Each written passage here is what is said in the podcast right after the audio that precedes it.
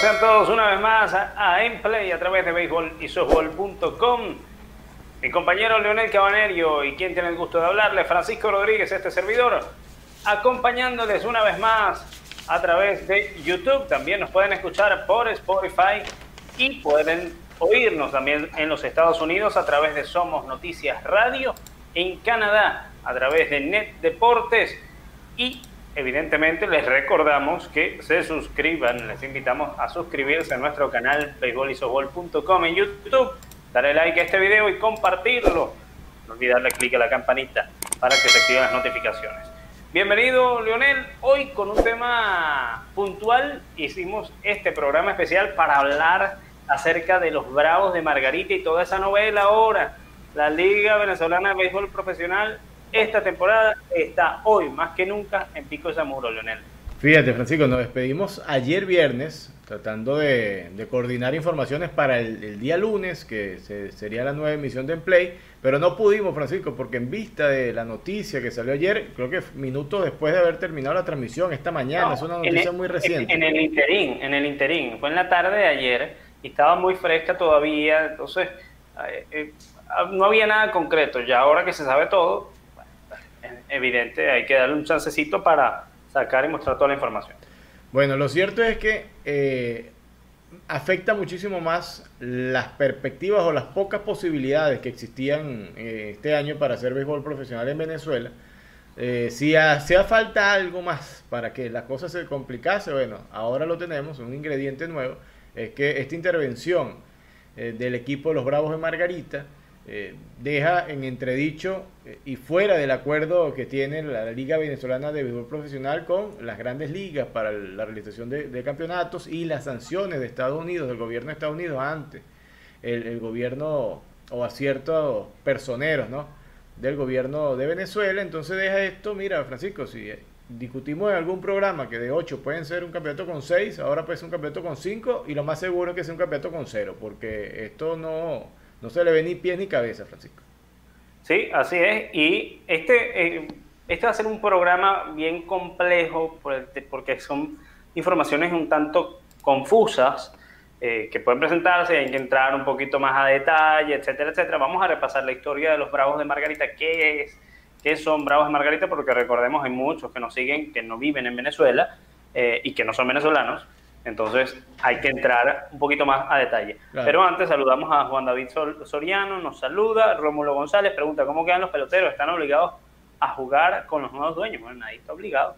Eh, vamos a, hablar un poquito de eso. Y John Jairo Garrido nos saluda desde Cartagena, Colombia. Sabroso allá estar en Cartagena, en la playa. Un saludo a, John Jairo, siempre pendiente de, las ediciones de Emplay. Vamos a entrar entonces en tema. Claro, ¿Qué son mira, los Bravos de Margarita? Antes, antes de entrar en ese tema de, la, de la franquicia Bravos de Margarita, esta semana conversamos sobre la posible compra de los Mets de Nueva York. No sé si lo recuerdas. Y inclusive eh, conversamos del equipo RA12 de Roberto Alomar que está sumando un equipo nuevo en la, en la República, de Puerto Rico. Entonces, fíjate, y dijimos, bueno, esto es una noticia importante porque no todos los días nace un equipo de béisbol profesional y ahora entonces tenemos en Venezuela el, escenario contrario. E, este equipo nació en el año, por allá, en el año 91, 90, 91, y no se llamaba Bravos de Margarita, se llamaba eh, Petroleros, de Cabima. Petroleros de Cabima, eh, eh, tuvo zafra del 91-92, fue la primera temporada hasta el 94-95 en esas cuatro campañas de los petroleros de Cabima, eh, lograron 86 victorias y 153 derrotas. Evidentemente no fue un equipo muy ganador en esa expansión. el, mismo año que entró Petroleros de Cabima, eh, entró Caribes de Anzuategui. Eh, en ese momento era Caribes de Oriente. En esa eran Caribes de Oriente, exacto. eso fue la expansión que tuvo la Liga Venezolana de Béisbol Profesional para esa temporada 91-92 donde ingresan entonces dos equipos más y como se hacían en ese momento, acuérdate, em, eran dos divisiones de cada uno de cuatro equipos, o sea, eran tres y tres, eh, no, pero cuatro y cuatro, la visión oriental, la visión occidental, escucha, se, escucha. se armó eso de esa manera. Discúlpame, e, en ese momento era, en la liga se jugaban seis equipos, eran todos contra todos. Claro, y una, una vez que armaron uno, cuatro occidental y, la oriental, exacto, uno y uno. Caribes tenía tres años intentando entrar a la liga y no lo había podido hacer porque no existía otro equipo para que fuese para. Cuando entra Petroleros en el occidente y Caribes al oriente, dice, bueno, perfecto, vamos a dividir el esta torta en cuatro. Quedaron cuatro al occidente, que era Petrolero, Águilas, Tigres y Cardenales, eh, quedó del lado occidental del, país. Y para el oriente, entonces pusieron a jugar Magallanes, Caracas, Tiburones de la Guaira y Caribes de, de Anzuate. De Oriente. De, Oriente, Ya, bueno, ya con el cambio uno se acostumbra.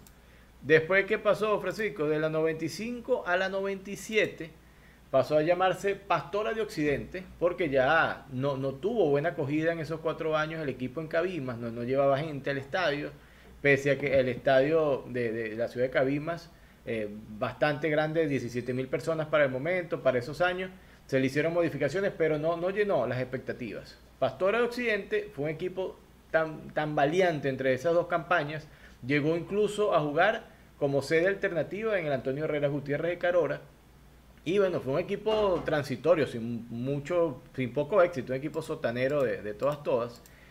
Luego de eso, se hace una reestructuración del equipo y se lo llevan de, Maracaibo, se lo llevan a Pastora de los Llanos y se va a Cariguaraure, al estadio Bachiller Julio Hernández Molina, donde sí se, se, plantó un poco más de tiempo, de la temporada del 97-98 hasta el 2006 donde bueno, llevaba los colores Pastora de los Llanos. Acarí, Guaraure es una ciudad relativamente pequeña, tampoco funcionaba mucho, pero ahí se hace el cambio de propietario, que es de lo que vamos a hablar ahora, por, porque dirá, bueno, ¿por qué tanta historia? Porque ahí lo compra este amigo. Eh, Tobías Carrero. Tobías Carrero, que es el que ahora está sufriendo la intervención por parte de, del Ejecutivo Nacional y hasta el momento, desde esa temporada 2007, donde Tobias Carrero se hace el 70% de las acciones del club, se lo lleva a Margarita y le cambian el nombre a Bravos de Margarita. Entonces quiere decir que este equipo ha tenido, con este equipo de Bravos, con este nombre de Bravos, cuatro nombres. Así es. E, esa es la, la, historia breve de él, de este conjunto, para que llegase hasta el día de hoy, bueno, donde estamos conversando que pasa de ser privado a estar en manos del Estado por una confiscación. Por, en verdad que la figura, no sé si tienes clara la figura jurídica ahí. Fíjate, es una intervención, eh, como pasa, en, ha pasado también en, muchos otros países, donde intervienen alguna, alguna institución privada por eh, fraudes, etcétera, etcétera, diferentes razones. Okay, es una figura que existe, pero conociendo los antecedentes en Venezuela, donde el gobierno desde hace más de 20 años dice, sabes que yo quiero esto y lo agarra y no lo devuelve y no paga nada por ello, y eh, no es que dice, bueno, es que lo voy a vender y mm, vamos a entregárselo a, otro ente privado, no, en Venezuela no existe. No hay transparencia administrativa, ni responsabilidad, muchísimo menos. Y, y para nadie es un secreto que en Venezuela el gobierno desde hace muchos años quiere meterle mano a la liga. De hecho, la mayor parte de los Tigres de Aragua, recordemos de las acciones, la obtiene la gobernación del Estado de Aragua, que eh, forma parte del oficialismo, y el 6% de la, de la, de la Fundación de Magallanes, Magallanes de Carabobo. Fíjate que es una fundación privada. Oíste, Es una fundación privada, pero pese a que el gobierno tiene muy poca participación, con todo y eso, eso afecta bastante por el acuerdo invernal. El Winter League Agreement. Claro. Y, eh, y, la, bueno, y los FAC, en este caso de los Estados Unidos. Entonces, ¿qué pasa? Eh, ahora se, se, da esa intervención por un tema no de Bravos de Margarita, sino directamente del dueño Tobías Carrero Naca. Eh, Tobías Carrero es un empresario venezolano reconocido desde hace muchos años que además eh, pues del equipo, evidentemente tenía muchos otros negocios como multinacional de seguros, que es el, como el más reconocido. Además, Interbank Seguro, eh, tenía varios negocios y por el tema de multinacional de seguros eh, es donde cae justamente este, este detalle. hace unos años se presentó una demanda en contra de esta aseguradora y evidentemente al reconocerse a Carrero como uno, un agente opositor desde hace unos años para acá, porque antes estaba ligado al oficialismo, eh, en los primeros años, al conocerse este tema, bueno, mira. Cayó en desgracia, Francisco. Vale todo. Claro, eh, eh, a este tipo además nos hizo esto, pa, pa, el Tribunal Supremo emitió la sentencia, mira, aquí está, hay que intervenirlo, y se produce entonces la, la intervención de estas empresas y la intervención entonces de Bravos de Margarita. ¿Qué pasa? El, Winter League Agreement eh, es, un, es el acuerdo para, entre las ligas invernales y Major League Baseball. Ahí se establecen algunos, algunos puntos en específico y también dentro de la Liga, Inter, de la Liga Venezolana de Béisbol Profesional se establecen unos puntos en específico. El equipo o cualquier equipo no puede cambiar de dueño así por así. Y también pasa en grandes ligas, ojo. Claro. Eh, no puede cambiar de dueño así por así. Ay, me provocó venderle el equipo a Leonel. No. Tiene que haber un conclave y tiene que haber consenso, ¿no? Claro, y, y no solo consenso, tiene que ser unánime el consenso, tiene que ser aprobado por los otros siete equipos, en el caso interno de la liga. ¿Okay? Una vez que es aprobado, bueno, lo, envía a Major League Baseball. Ah, mira, sí, está bien, chévere, Francisco, Francisco, pero vamos. a hacer una pausa ahí. Vamos a, hacer una apología a la ignorancia. Mi equipo es mi equipo y yo se lo puedo vender a quien me dé la gana. Así de sencillo. Eso lo pudiera decir cualquiera. Dice, bueno, pero si ese equipo es mío, yo lo vendo a quien me dé la plata y toma tu equipo y dame mi plata y me voy. Así es, así tan sencillo. Em, o sea, no es tan sencillo. Tienes que cumplir unos pasos. Y en este caso, por eso la intervención ah, de esta manera tan abrupta que se dio el día de ayer, saca prácticamente a Bravos de Margarita de este acuerdo y meten un problemón también a la liga, en una diatriba porque eh, según los estatutos debería primero no reconocerse esta intervención, estos nuevos dueños, y apoyarse por el contrario o reconocerse a su dueño original, el señor Tobias Carrera. Independientemente de lo que haya hecho o haya dejado de hacer, esa es en, todo tema los estatutos de la Liga Venezolana de Béisbol. Claro, se deberían de seguir. Eh, no se ha pronunciado hasta el momento la Liga, no se ha pronunciado la, oficina de, Bravo y Margarita, no se ha pronunciado nadie, Francisco, solamente la, información que se tiene ahí, pero nadie ha dicho, esta voz es mía, nadie, nadie ha dicho nada. ¿Tú crees que se mantenga ese silencio o va a haber un comunicado oficial por parte de alguien? No, no, no. De la liga, en todo eh, caso. La verdad, el primero, te aseguro, el primer pronunciamiento seguramente será el Major League Baseball. La liga está de manos atadas. Y de hecho, eh, en el emergente.com, eh, Ignacio Serrano, un gran periodista muy reconocido en Venezuela, eh, destacaba justamente ese punto. El hecho de que tienen prácticamente las manos atadas porque cualquier paso en falso que dé algún equipo que salga a decir, epa, mira, oye, los bravos, que esto está mal, van a decir de una, te propio, dame el equipo, voy contra ti. Y a ningún dueño, evidentemente, a ninguna organización le conviene este punto. Entonces cada quien cuida su pellejo ante esta situación tan compleja. Mira, esto era, se avisoraba con el tiempo. La liga, desde sus inicios, siempre ha sido eh, privada. Eh, por eso se llaman dueños de equipo. Hay, personas, familias, empresarios, inversionistas que son tienen participación accionaria en los equipos y son entes privados que son muy populares, que la gente va al estadio y paga y, la gente se pelea por una camiseta, por lo otro, lo que sea, por la franquicia, por un logo, por ganar juego.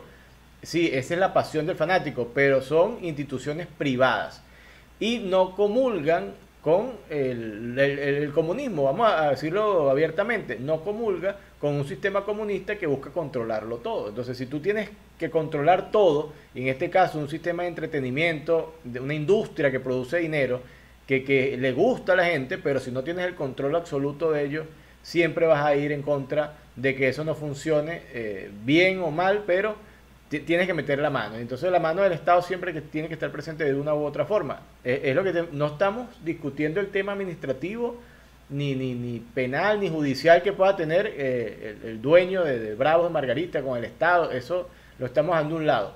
Estamos dando es esa mano interventora en todas las situaciones políticas, sociales y económicas del país que tienen que apuntar en, tomarlo todo, así de sencillo, pues ya. Así es. Entonces, bueno, para hacer igual poco resumen de lo que pasó ayer, el señor Julio Villarreal, usted tiene la, la imagen para conocer a este personaje. Julio Villarreal es el presidente de la Junta Interventora Multinacional de Seguros, Seguros de Guayana, Seguro Guayana, Interban de Seguros y Adriática de Seguros. Eh, ese es el señor Julio Villarreal y el que está al lado es otro relacionado para, para entender un poquito más la complejidad de todo esto. No es el mismo, ¿ok?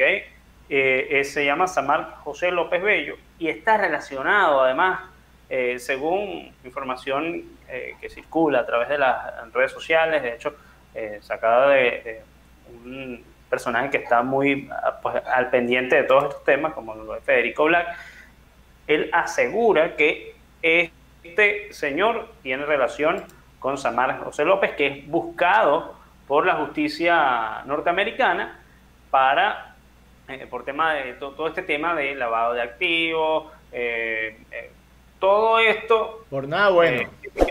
sí, que circula en estos momentos, todos los problemas que atañen al gobierno venezolano. Entonces, ahí se, se complica un poquito más la cosa, porque si además este señor tiene relación con este personaje que está en búsqueda de captura,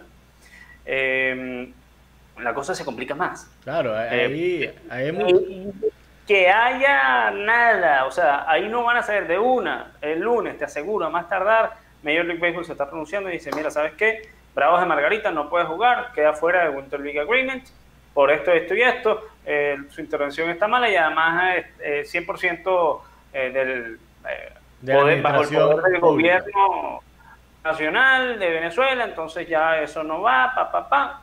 Chao, Bravos de Margarita. Francisco, fácil. La duda quedaría, dígame. Fácil, este año no hay campeonato.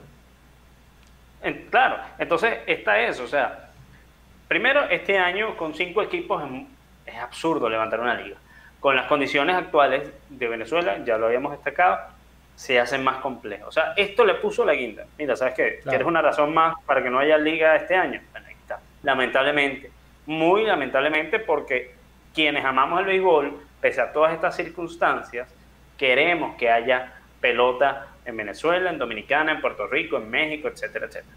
Entonces, eh, da tristeza porque además tendrías muchísimos peloteros de ligas menores de alto nivel, incluso big leaguers, que están dispuestos a jugar las ligas invernales porque van a tener solo 60 juegos los de grandes ligas. O los que van a jugar, porque los que no van a jugar, los que no van a jugar van a quedar en el aire. Entonces, de hecho, Raider Ascanio en Magallanes, cuando yo lo entrevisté hace unas semanas, me dijo, mira, yo voy, voy a jugar con Magallanes este año. Pero ¿qué pasa? Dada esta situación que donde Magallanes y Aragua están, eh, están, tienen algún porcentaje accionario el gobierno ahí, y ahora con esto de Bravos de Margarita está muy difícil. La liga iba a esperar, eh, hacer todo lo posible para decir a, última hora, si sea, mira, vamos a jugar la temporada, pero esperando lo más el mayor tiempo posible. Me va a llegar diciembre. De sobre Magallanes y Aragua, de las gobernaciones de ambos estados. Y, no se entonces, movimiento. Entonces ellos dijeron, mira, vamos a esperar, vamos a esperar a ver, ojalá que salga, y después, bueno, vamos. Igual dependen también de, unos lineamientos del Ministerio del Deporte que no les han dado sobre el manejo del tema del, coronavirus, bueno, eh, en las medidas sanitarias, etcétera, etcétera. O sea, no es levantar una temporada por, por, hacerla, porque no estamos en las condiciones. No, Francisco, mira, si el año pasado, la temporada pasada, se presentaron problemas de, de, juegos suspendidos o no realizados porque no había luz. Este año hay más problemas con la luz. Ya eso lo, hemos repasado, pero es que eh, hay que decirlo, ¿no? Eh, problemas con la gasolina, Francisco, no hay gasolina en Venezuela. ¿Cómo vas a mover tú a, los peloteros? Eh, ¿Cómo se va a mover la gente?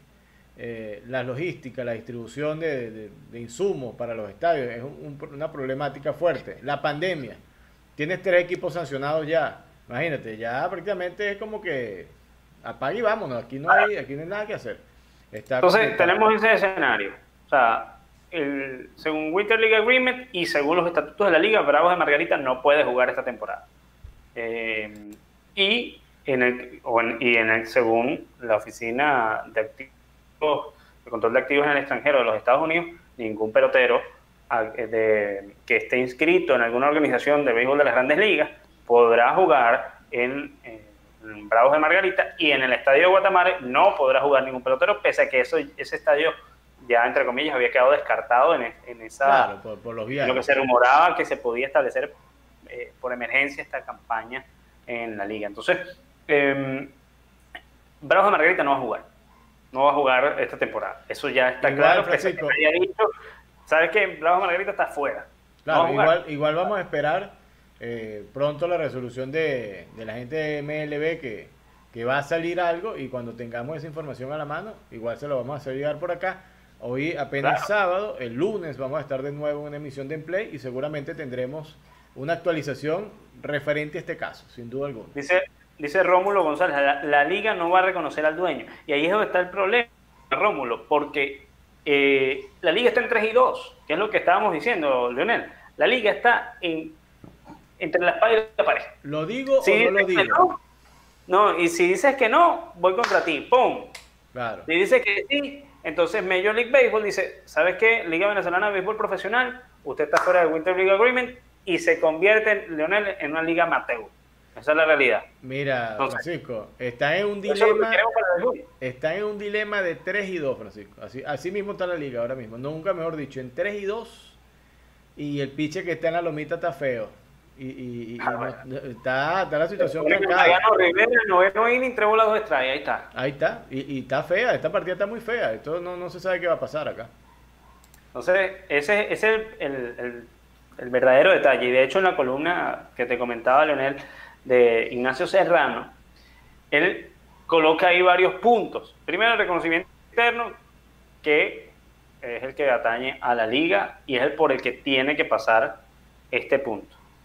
Segundo, que ya lo mencionamos también, el reconocimiento internacional y que trae seguramente un veto a Bravos de Margarita y ojo con la liga también y pues la viabilidad eh, de jugar entonces esta temporada 2020-2021 con todo lo que ya hemos mencionado del coronavirus, las restricciones, el tema sanitario. Entonces, eh, lamentablemente, Leonel, esto es de verdad, como dicen por ahí, el acabose. Eh, esto es ya, bueno, ¿sabes qué? Vámonos a dormir, jugaremos, jugarán todos los peloteros venezolanos y de otras nacionalidades que les jugaba, que les gustaba jugar en Venezuela, jugarán en Colombia, veremos si terminan realizando la temporada también allá. Claro, y todo a favorecer a los colombianos, veremos un mejor béisbol panameño, veremos un, mejor béisbol en Dominicana, en Puerto Rico, en México y en Venezuela jugaremos chapita, algo así será. Bueno, eh, la verdad es que yo estoy, mira, no es, no es triste, es que da impotencia, da impotencia saber que esta gente del gobierno no hacen nada y tienen todo destruido, porque es la realidad, y además, ahora entonces agarrar un equipo de gol, ¿para qué? ¿No? Y ojo, no es que vamos a decir que Bravos de Margarita es el equipo más ganador, porque no, es la única franquicia en Venezuela que no ha llegado ni siquiera a una final, es la realidad también. Pero imagínate, ahora no podrán ni entrenar y todo, diría, el estadio además de Guatemala es un estadio muy bonito, en el que yo tuve la oportunidad de estar en la Serie del Caribe en 2014 ya, y la verdad es que seguramente eso se va a caer como todo pasa en Venezuela, que maneja todo lo que maneja el, Ministerio de Deporte o el gobierno nacional en general. No tienen dinero ni para la gasolina y entonces quieren manejar un equipo de béisbol. O sea, ¿con qué, con qué cabeza?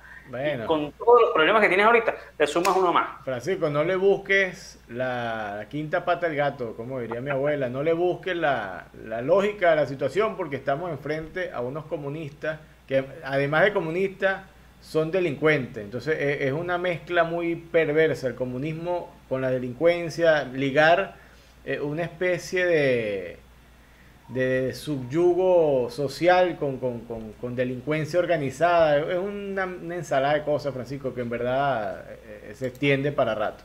Mira, pero para este momento... En, lo que tú decías, sin meternos en si el señor todavía Carrero hizo mal o no hizo mal. No, no, o sea, eh, las cosas se tienen que hacer bien y no a los golpes como están haciendo esta gente del gobierno. Mira, sin meternos en temas de. Francisco, la nota para relajarte un poco, que estás, te veo que estás estresado. Y eso es malo porque se te va a empezar a caer el cabello. Yo que te lo digo, tienes que estar tranquilo para que disfrutes una cabellera así. No, no, no. Okay. Mira, imagínate, ya voy por aquí. Ok, te voy a dar este dato curioso, lo conseguí por ahí, me pareció muy curioso, mira.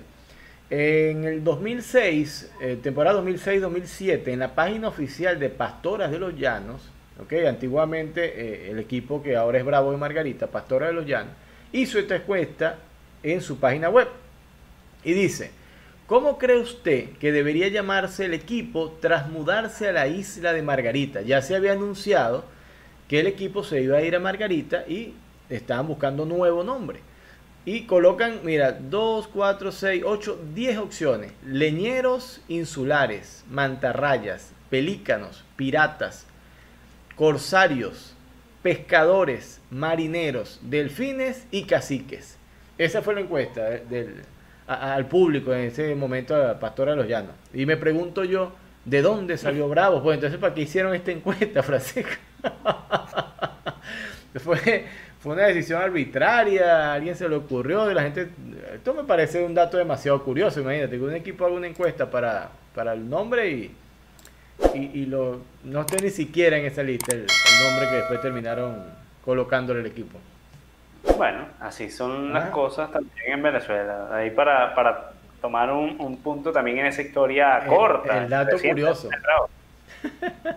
Mira, Francisco, otra noticia antes de, de despedir esta emisión vamos a, nombrar esto, que es el hecho de que la gente en Toronto dijo que no, no se va a jugar eh, béisbol en, la ciudad de Toronto, dijeron que no, que ellos no, las autoridades sanitarias de Canadá no daban autorización para que se desarrollaran, se desarrollasen juegos en Toronto. ¿Por qué? Porque dice, mira, el equipo está entrenando y puede entrenar en el estadio. El problema es que cuando comience la campaña, eh, van a entrar y salir muchas veces el, equipo, los peloteros, no tan solo el equipo de Toronto, los, eh, los, peloteros de los otros equipos y el personal técnico y trabajadores de los demás equipos. Entonces dice, estamos resguardando la salud de, los ciudadanos canadienses, en este caso específico de la ciudad de Toronto, con medidas sanitarias, la gente está cumpliendo todo esto y vamos a darle una excepción para que la gente entre y salga para jugar pelota, no nos parece lógico y no, no aprobaron el equipo. Entonces ahora Toronto tiene que salir a buscar sede, que, tendrá que ser dentro de los Estados Unidos para no tener problemas. Ellos habían dicho que en, antes de que recibieran la autorización de entrenar los azulejos de Toronto en casa, em, ellos estaban haciéndolo en Florida, que es donde tienen su campamento primaveral. De hecho, recordemos, ahí hubo algunos contagios de coronavirus eh, que encendió, fue uno de, los de las primeras sedes donde se consiguieron contagios dentro de Major League Baseball. Entonces, ¿qué pasa? Ahora seguramente irán de vuelta a Florida, en lo que terminan los entrenamientos, para iniciar esta temporada y será su casa esta campaña, que igual no habrá público, entonces, ¿para qué te sirve? O sea, ¿o ¿de qué serviría eh, buscar, o sea, un tan grande? Sí, mira, igual no va a tener público, con tal que tenga sus comodidades y, sea accesible, esté en un sector accesible. En Florida, además, la ventaja, eh, pese a todos estos problemas que hay en estos momentos en este estado por el repunte del coronavirus, es no sale ese sector de la división este de la Liga Americana y la Liga Nacional. Entonces, no estás yéndote a, hacia otra zona donde implique mayores desplazamientos, no estás alquilando otro campo porque ese campo es tuyo. Entonces, eh, pues sí, el, los azulejos de Toronto le dijeron, mm, mm, para acá no van a jugar porque esto está aquí mejor que Estados Unidos y no vamos a querer que se nos complique la cosa. Claro, no se vistan que no van, le dijeron a, los azulejos y ese es, mire Francisco, esta, esta emisión de Emplay, una de las más actualizadas del momento, ¿eh? con la noticia Esa de, de los azulejos sí salió en esta hace unas horas, esa decisión del gobierno de Canadá donde les negó entonces la posibilidad de jugar juegos de encuentros de ronda regular en, Toronto. Entonces, eh, bueno, hoy dos malas noticias para el béisbol.